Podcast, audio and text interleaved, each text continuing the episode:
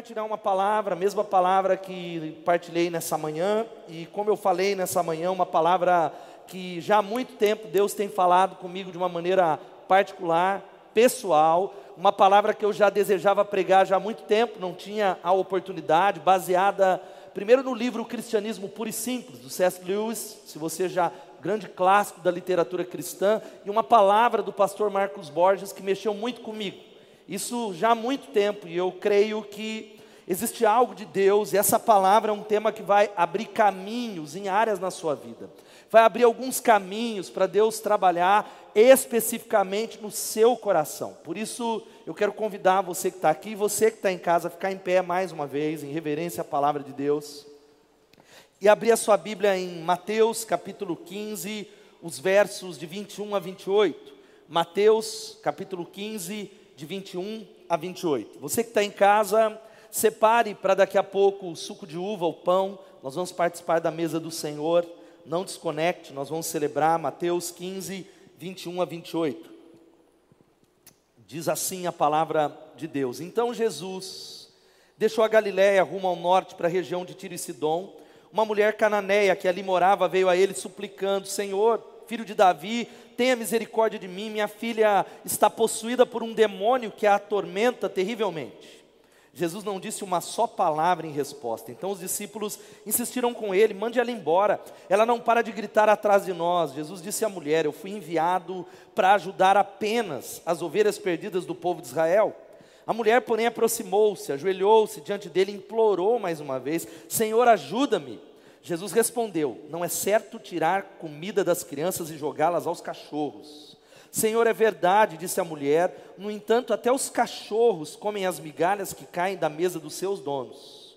Mulher, sua fé é grande, ou grande é a sua fé, disse-lhe Jesus, seu pedido será atendido, e na mesma hora, no mesmo instante, a filha dela foi curada. Que Deus abençoe a sua palavra. Vamos orar. Eu queria que você clamasse mesmo, que Deus falasse com você em nome de Jesus, porque as nossas expectativas estão no Senhor e não nos homens. Senhor, Pai, nós nos humilhamos mais uma vez diante do Senhor e da tua palavra. Nós colocamos o nosso ouvido, nosso coração, a nossa atenção, porque grande é o Senhor, grande é o Senhor, todo o nosso ser celebra a Ti e declaramos isso, que haja nessa noite em casa, aqueles que estão, ó Deus, ouvindo a mensagem, aqueles que estão ouvindo durante a semana, nas plataformas, uma atmosfera fértil, profética, espiritual, ó Pai, não apenas edifique a igreja, mas nos quebranta, que o Teu propósito seja feito em nós, em nome de Jesus e para a glória de Jesus. Amém e amém. Pode se assentar, meus irmãos. Esse é um, um, tema e um peso que Deus tem colocado no meu coração, da nossa igreja, a respeito dessa geração. Um peso que Deus tem colocado a respeito das famílias. É o que a gente vem carregado e na segunda-feira saiu no Jornal de Piracicaba uma reportagem, eu postei no meu Instagram, que houve um aumento em 2020, 40% no aumento dos divórcios. As famílias têm sido atacadas e assoladas, e quando a gente pensa na nossa geração, olha aqui para mim, e quando eu falo dessa geração, eu estou falando da nova geração, é uma geração desafiadora, uma geração cheia de potencial. Eu vejo ter uma filha é, adolescente, um potencial extraordinário, um potencial tão grande, mas ao mesmo tempo essa geração tem sido profundamente machucada e ela é um subproduto da fragmentação da família, da destruição da família, da morte. E esse é um texto poderoso. Quando a gente olha para Mateus capítulo 15, a primeira coisa nos deparamos é uma família enfrentando um processo de endemoniamento. É uma família onde há um quadro de exploração de Satanás na vida de uma menina uma menina que está possessa. Eu não sei se ela era uma criança, se ela era uma adolescente, se ela era uma jovem, mas eu tento imaginar o sofrimento dessa menina. Você já parou para pensar? Profunda e terrivelmente angustiada. Esse é um clamor dos pais que estão aqui de pais que estão em casa assistindo essa mensagem, que estão vivendo realidades de morte dentro da sua família, filhos que estão presos nas drogas, no álcool, na prostituição, na bruxaria, na imoralidade sexual. É a figura da mãe que está aqui em desespero e vai até Jesus. Uma outra coisa que a gente observa nesse texto que não aparece é a figura de um pai. A Bíblia não fala sobre isso, é possível que ele nem existisse, é um retrato da nossa geração. Um terço dos brasileiros não tem o nome do pai nos seus registros nunca viram o rosto do pai, nunca tiveram um abraço de um pai, e nós precisamos entender que as entidades demoníacas se infiltram nesse espaço, os espaços que deveriam ser ocupados pelo pai, pela família, pela mãe, pela figura paterna, é onde Satanás ele destrói. Há um quadro aqui de uma destruição familiar. Agora, para continuar esse texto, eu quero ler um outro versículo que, paralelo, nos ajuda a explicar esse texto. O texto que foi talvez base, base para algumas lições. Nesse episódio está lá em Tiago 4, 6 e 7, que vai aparecer na tela, que diz assim: eu queria que você lesse comigo, vamos ler todos juntos.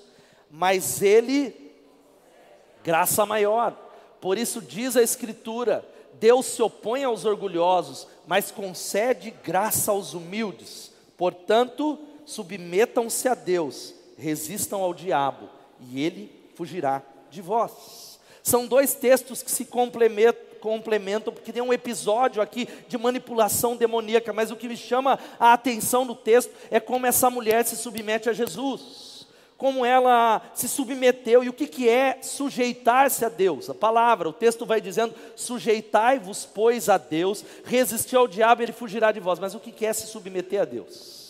Eu tenho ouvido o pastor David Killan, você conhece, um cantor com tantas canções, ele diz algo muito interessante que os crentes eles não contam mentira, eles cantam mentira.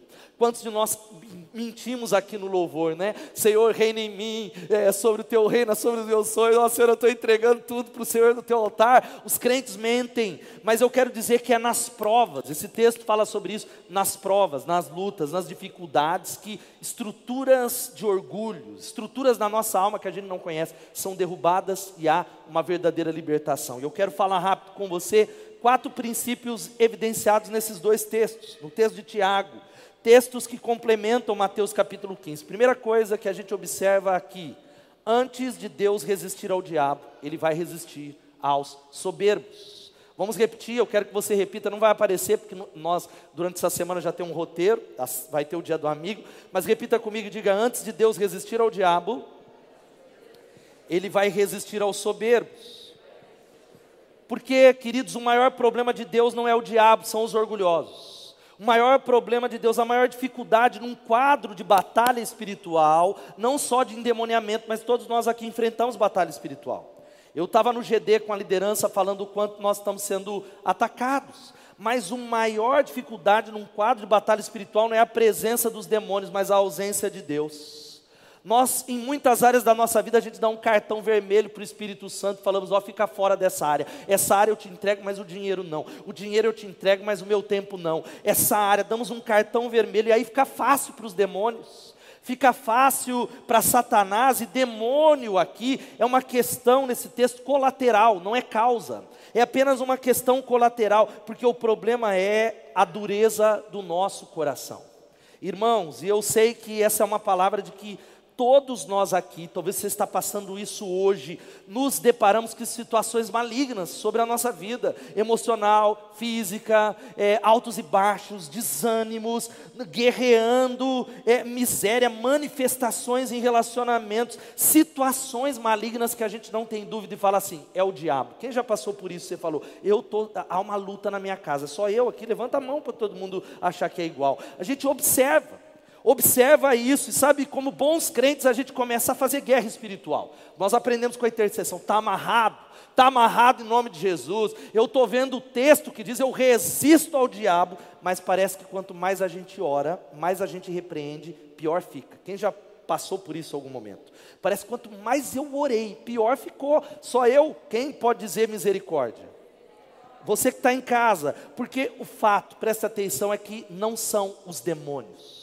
Em muitas situações não são os demônios, mas é Deus com a mão sobre o nosso peito, é Deus nos resistindo, porque a Bíblia diz que Deus resiste aos orgulhosos, é Deus resistindo, porque o grande desafio de Deus é o coração endurecido do homem, e Deus ele vai, meus irmãos, confrontar o nosso orgulho. Deus vai trabalhar no nosso orgulho ferido, nos nossos melindres, no nosso julgamento que vem do orgulho ferido, da nossa independência, as nossas maledicências, o quanto falamos mal dos outros, das nossas murmurações. Deus ele vai trabalhar. Deus ele vai mexer porque ele nos ama. E como diz o C.S. Lewis no livro Cristianismo Puro e Simples, o orgulho é o pecado do diabo.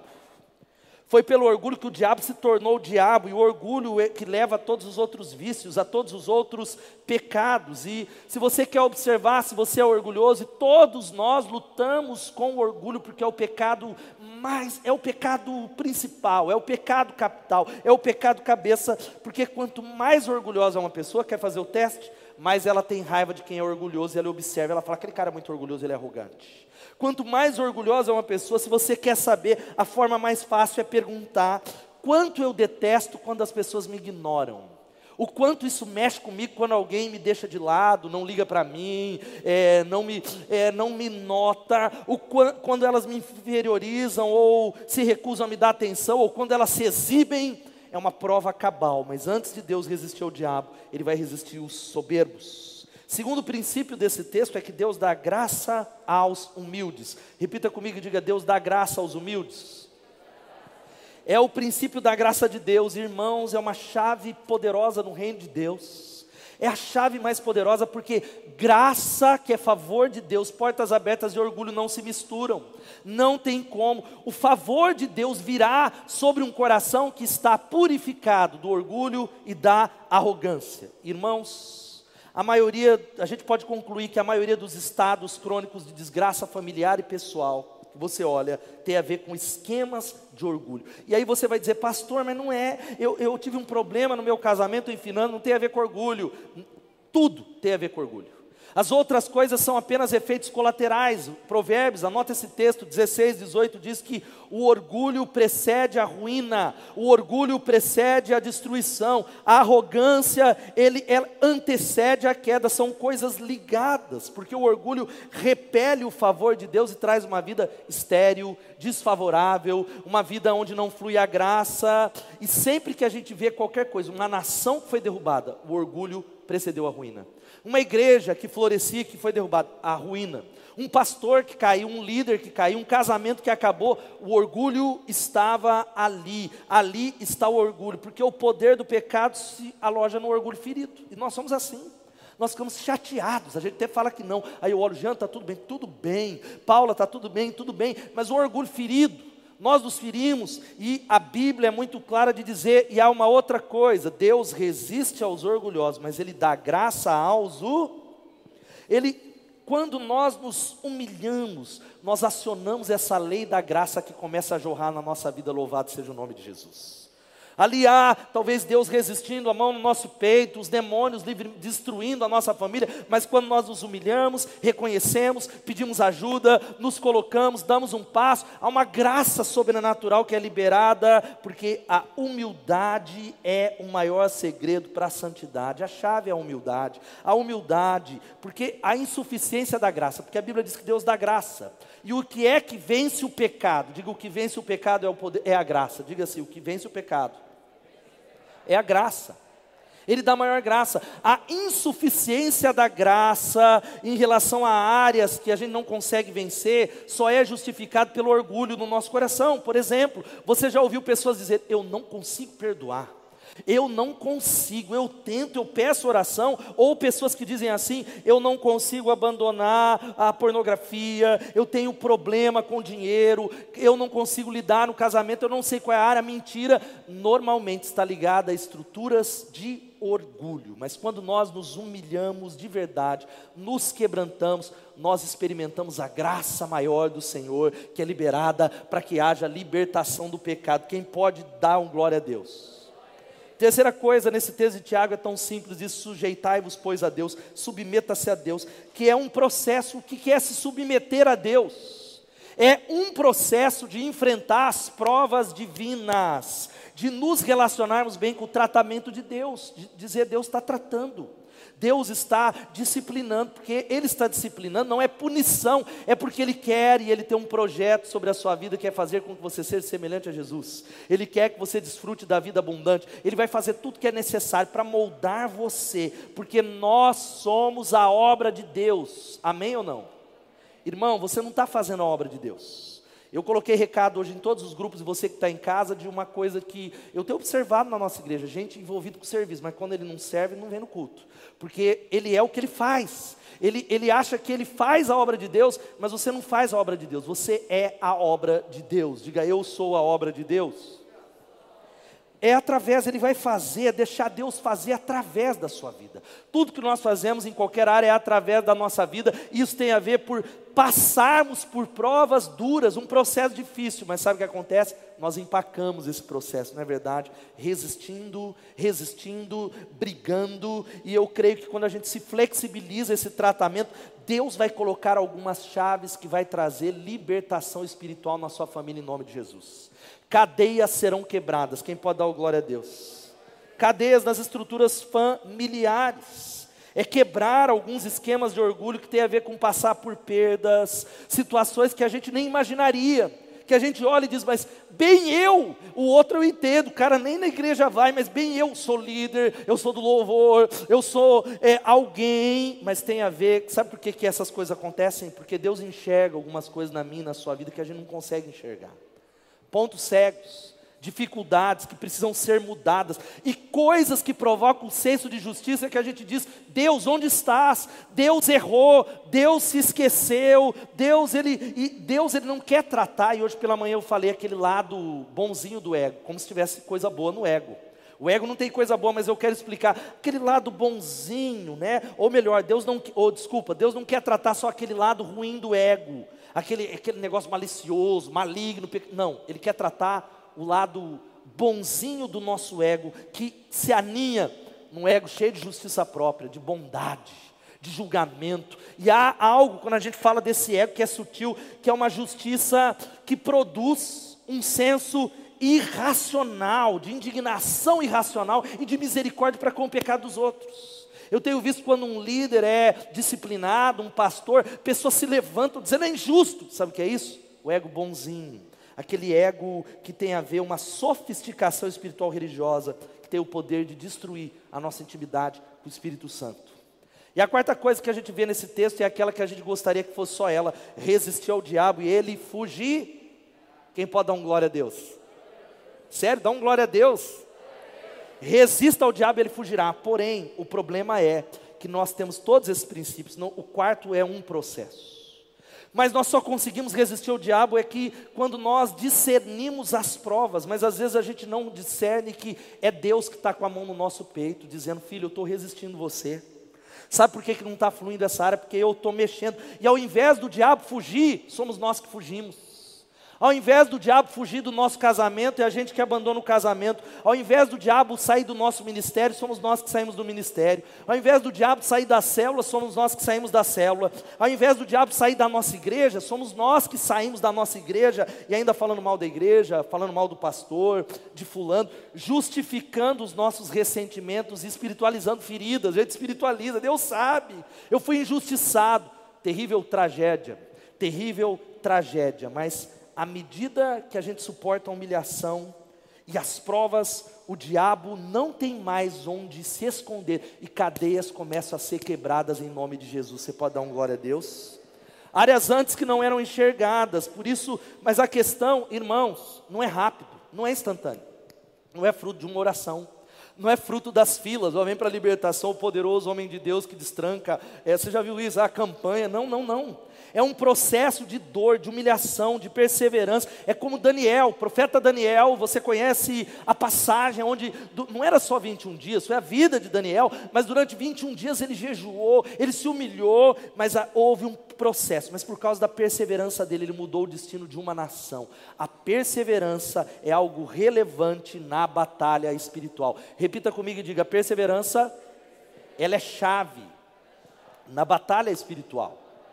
E nós estamos numa batalha espiritual, e tudo isso está no contexto, esse texto aqui, de libertação espiritual. Irmãos, quando a gente olha para o texto, se você já leu ele antes, Jesus ele tratou a mulher mal, você percebe? Quem já tinha lido esse texto e até falando, mas Jesus é Jesus, né? Jesus libertou no final, mas esquisito. A mulher é, fala, vai atrás de Jesus, mestre. Aí a Bíblia diz que Jesus ele deu as costas. E ela continua, e Jesus falou: dá licença que eu vou tratar as ovelhas de Israel. Ela continua, e Jesus chama a mulher de cadela. É isso que o texto está dizendo. Olha, eu não é certo tirar a comida das crianças e dar para os cachorrinhos jogar para os cães. Por que, que Jesus fez isso? Estranho, esquisito. Eu abro um parênteses para dizer algo para você que muitos anos atrás, ou durante 15 anos como pastor, nós estamos completando, eu passei por tantas lutas pessoais, porque em liderança, quem é líder aqui dessa igreja, levanta a mão, líderes ou líder em alguma área, nós sabemos que liderança é isso. Nós abrimos, abrimos oportunidade, investimos na vida das pessoas, abrimos espaço e, em vez ou outras pessoas nos ferem, nos traem, vão embora. Mas isso faz parte da vida cristã, meu irmão. É o caráter da ceia. Jesus foi traído, isso é, é extremamente natural, mas o fato é que Deus me disse algo, e essa palavra é fruto disso. O discernimento foi o seguinte: em muitas situações, Deus falou, Ricardo, o problema não são as pessoas que estão contra você ou contra Betesda. Não, não. Sou eu resistindo o seu orgulho e a sua presunção. Sou eu resistindo você. Sou eu. E eu comecei a entender que o esquema de rebelião, não só na minha vida, mas na sua também, é um efeito colateral do nosso orgulho e da nossa arrogância. A gente observa, eu não entendo porque no meu trabalho só tem resistência.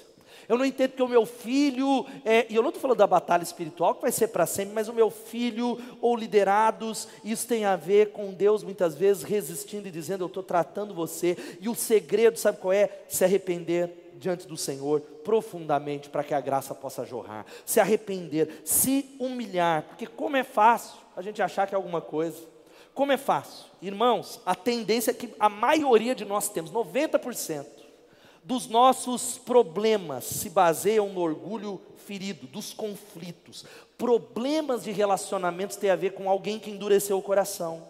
E aí você não consegue, não, não vou ali porque eu não quero, eu, eu, eu, e aí a gente se engana. Eu vejo até pastores falando isso. Não, não, não, você perdoa, mas, mas risca as pessoas, porque é mais fácil riscar do que resolver o problema do nosso orgulho. E por isso, quando o nosso orgulho morreu na cruz, não há ressentimentos. Quando nós falamos, eu não tenho orgulho ferido, eu não quero ter reputação, importa que ele cresça e que eu diminua, eu estou pouco me importando, eu quero amar, tudo isso muda. Agora, qual que é o problema do orgulho? Que o orgulho é igual ao mau hálito. Repita e diga: o orgulho é igual ao mau hálito. Quem tem não sabe que tem, não reconhece que tem. Você já viu isso? Ou quer um house aí, irmão?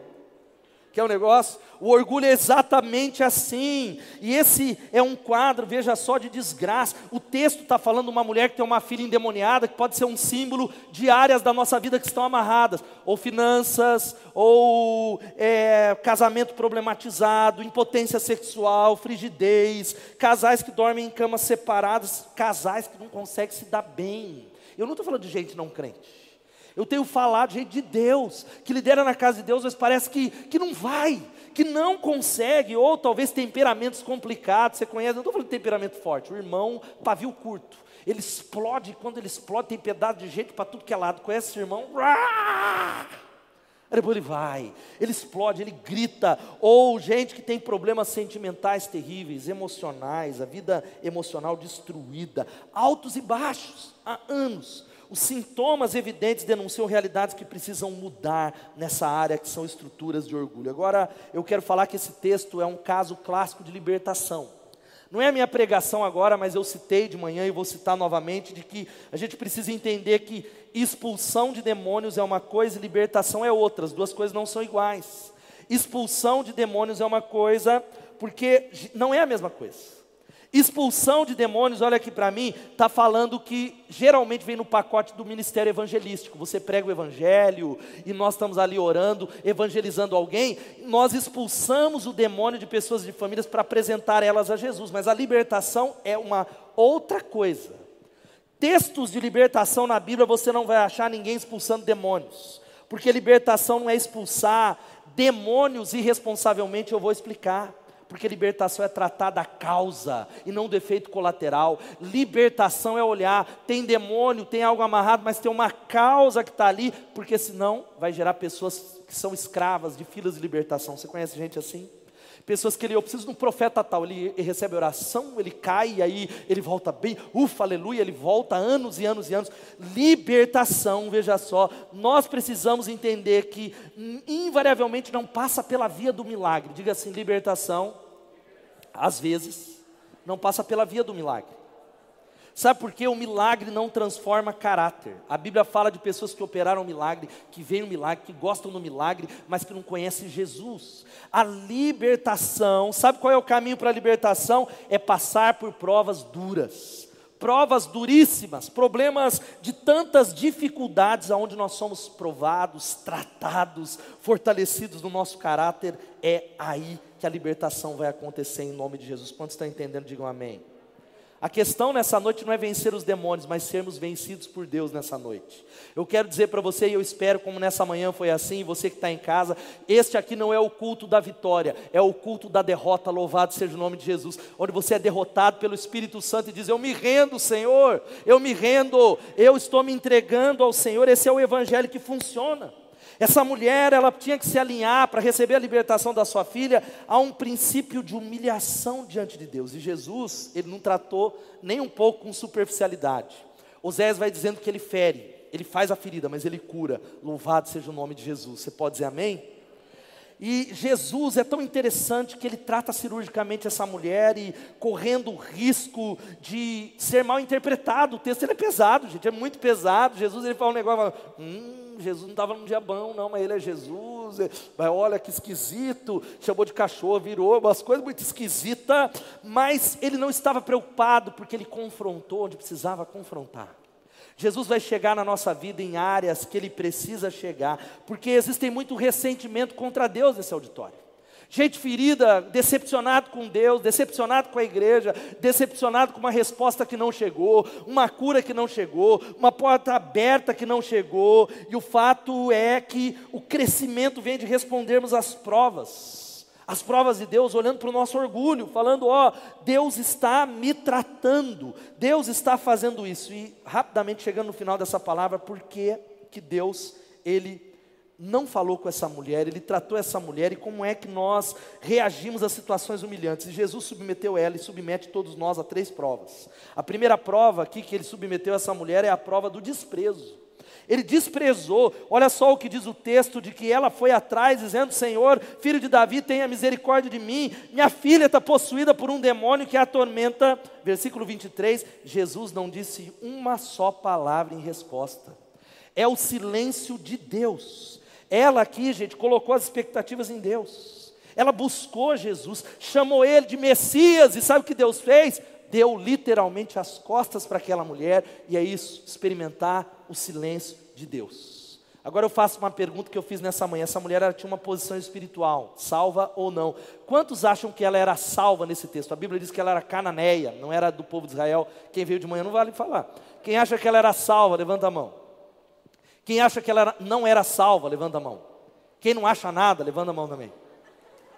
O fato é que essa mulher ela não era do povo de Israel, mas ela diz assim: Senhor, filho de Davi. Essa expressão era uma nomenclatura messiânica, ela chamou Jesus de um Messias, então ela teve a mesma revelação de Pedro, ela era salva, ela era alguém que conhecia, ela teve revelação, mas mesmo assim Jesus despreza ela no momento de perplexidade, de angústia, de luta, de desespero. A resposta é solidão, gente. Solidão, e é esses momentos, olha aqui para mim, que quando nós buscamos a Deus e parece que nós estamos sendo injustiçados por Deus, que o espírito de orgulho bate no nosso peito e diz aí: Deus te abandonou. A igreja te abandonou no momento que você mais precisava. Olha, o momento que eu mais precisava, meu líder não veio, meu pastor não veio, eu não fui visitado. O espírito de orgulho vai dizendo isso, e parece, só acontece isso por pessoas que não conhecem o caráter de Deus, porque por incrível que pareça, Nos momentos de maiores silêncios de Deus, é onde Deus mais está trabalhando na nossa vida, mais Deus está moldando a nossa vida. Mas sabe o que é interessante? Essa mulher não se sentiu ofendida, mas ela continuou adorando, clamando, clamando, clamando, e até os discípulos foram mais espirituais que Jesus. Eles falaram, mestre, vamos, a mulher atende ela, está fazendo um barraco no culto. Mestre, virou as costas. Jesus atende, ela marca um horário na agenda. Pastor, pelo amor de Deus, Jesus está queimando o filme da igreja. Mas Jesus sabia que ela precisava passar por essa prova. A segunda prova é a prova da discriminação. Porque ela continua dizendo, Senhor, me ajude. E Jesus olha e diz, é, ele vai falando, eu, versículo 24: Eu fui enviado para ajudar apenas as ovelhas perdidas do povo de Israel. Jesus discriminou a nacionalidade daquela mulher, a raça. Isso hoje dava cadeia. Jesus ia sair em todos os jornais, Folha de São Paulo. Jesus discrimina a raça dela. Jesus se omite por causa da nacionalidade. E Jesus estava provocando, sabe o que aqui? O orgulho daquela mulher.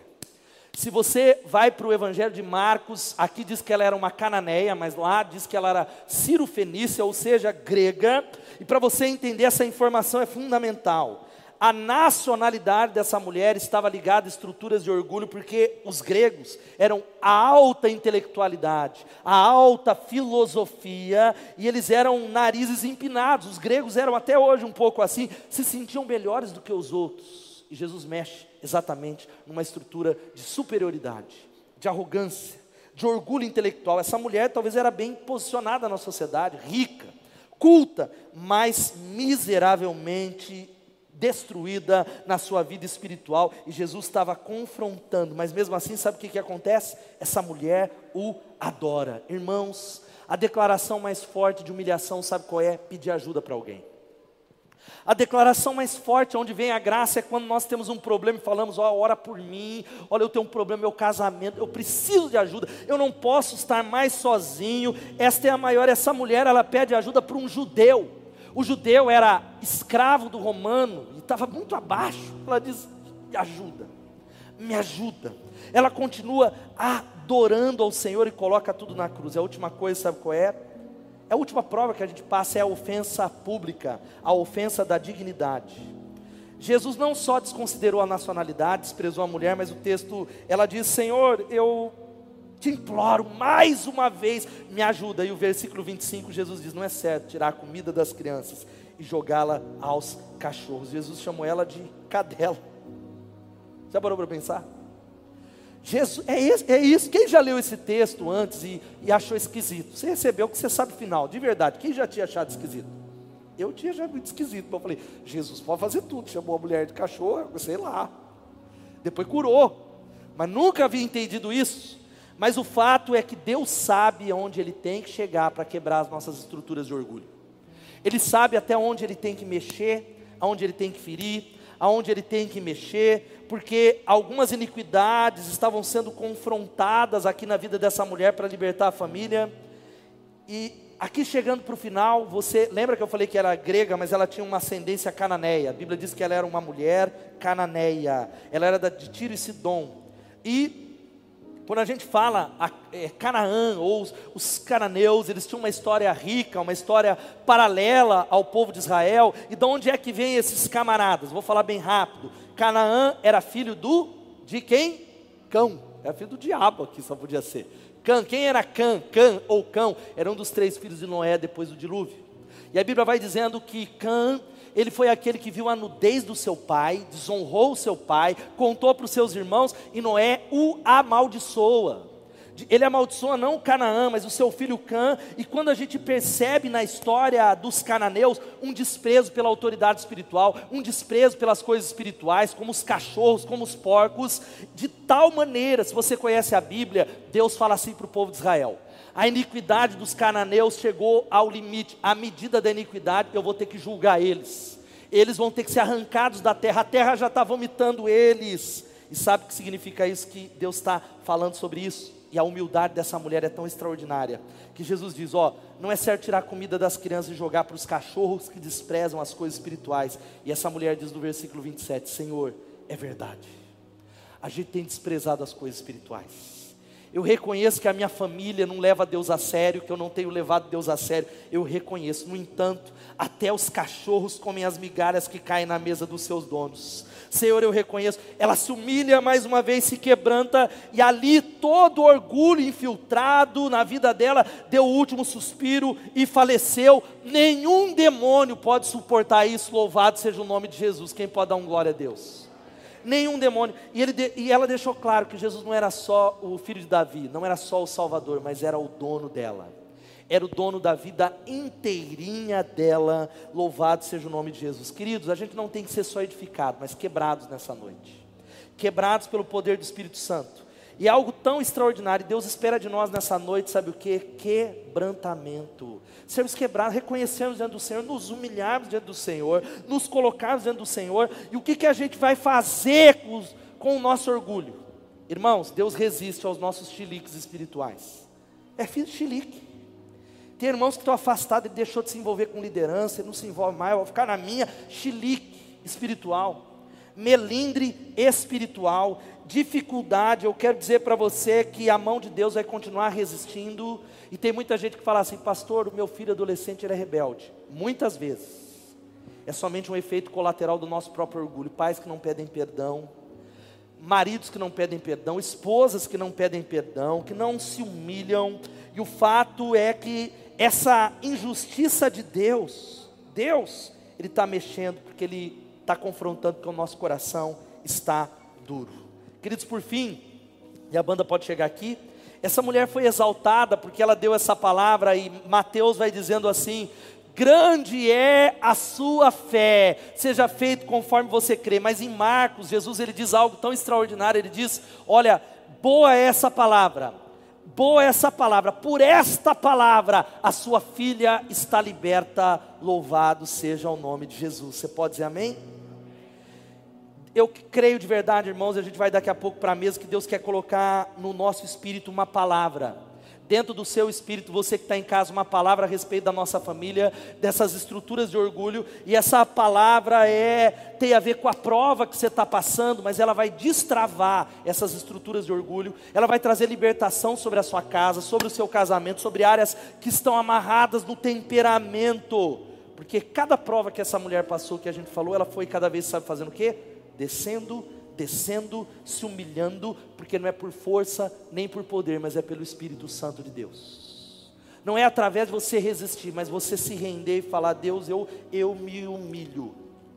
Eu tenho citado sobre as minhas filhas, e eu falo muito com a Elô, que a maior preocupação que eu tenho, é claro, eu quero que elas sejam santas, separadas, mas não é o erro que elas vão cometer, nós pecamos. A minha preocupação não é essa, mas a minha preocupação é como elas lidam com isso, se humilhando, reconhecendo, pedindo perdão ou endurecendo o coração. Porque nós vivemos muitas vezes isso, feridas do orgulho, a gente questiona, ferimos o caráter de Deus, mas Deus está dando uma oportunidade para nós aqui, irmãos, todos conectados, até quem está servindo no culto, qualquer área, filmagem, foto, louvor, Espírito Santo está aqui um, uma das áreas é uma perspectiva de humilhação. Eu quero convidar você a ficar de pé. Uma perspectiva de humilhação. E é através disso que Deus vai liberar graça para quebrar algumas áreas em nome de Jesus. Você pode dizer amém? E eu quero convidar você a orar. E os irmãos que vão servir vão se posicionar nesse espírito de oração. E nós vamos fazer algo como fizemos nessa manhã. Esta é uma noite de concerto em nome de Jesus. Quem pode dar um glória a Deus? Esta é também uma, uma noite de intercessão. Eu queria encorajar você que está em casa e aqui, pensar coletivamente. Sabe como é que você vai pensar coletivamente? Sabe como é que você vai fazer isso? Você está aqui representando a sua família espiritualmente. Alguém lá perdido, longe, destruído, amarrado, ascoçado por demônios, mas todos nós aqui precisamos, antes de mais nada, olha aqui para mim, meu irmão, de um calvário, precisamos da cruz, e nessa noite eu quero convidar você, se você está se arrependendo do seu orgulho espiritual, da sua pretensão, das estruturas, da soberba, da sua dureza. Se você quer se arrepender diante de Deus, dizer: Deus, eu me humilho, porque eu sei que o Senhor está se opondo com a mão no meu peito. Essa é uma noite. Você quer isso? Se abrir para o tratamento de Deus e ir para um nível mais profundo, se derramar. Enquanto nós cantamos, você vai sair do seu lugar, ou vai se ajoelhar, vai vir aqui à frente, dar um distanciamento no corredor, dizendo: Deus, eu estou crucificando Jesus, eu estou reconhecendo porque é a lei da conquista, você só vai ganhar se perder. Abrir mãos do seu direito, sofrer o dano para Deus colocar sobre você o direito dele em nome de Jesus. Se o grão de trigo não morrer, fica ele só, mas se morrer, dará muito fruto. E o Calvário é um lugar espiritual onde Deus quer ferir você. Seja derrotado pelo Senhor, deixa Deus quebrar. Enquanto cantamos, você vai respondendo ao Senhor. Você que está em casa, se há alguém recebendo a Jesus ou nesse auditório, tem um QR Code, você vai dizer: Eu estou entregando a vida a Jesus, vamos adorá-lo. Não se desconecta, vamos adorá-lo, aleluia. Vai declarando a Ele. Receba misericórdia. Se coloca na brecha em favor da sua família, dizendo: Deus, eu estou entre ele, orando, clamando. Sai do seu lugar e venha, meu irmão, em nome de Jesus. Pode dar um passo, em nome de Jesus. Vamos declarar isso, aleluia.